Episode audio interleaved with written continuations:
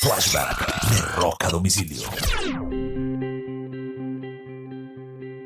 23 de julio del año 2011, otro triste día para la música. Encuentran muerta en su casa en Londres a Amy Winehouse.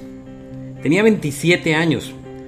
Para los que les encantan las historias del club de los 27. Amy murió de una envenenamiento por alcohol, ni siquiera fue un tema de drogas. Acababa de salir de una rehabilitación y lamentablemente recayó en alcohol.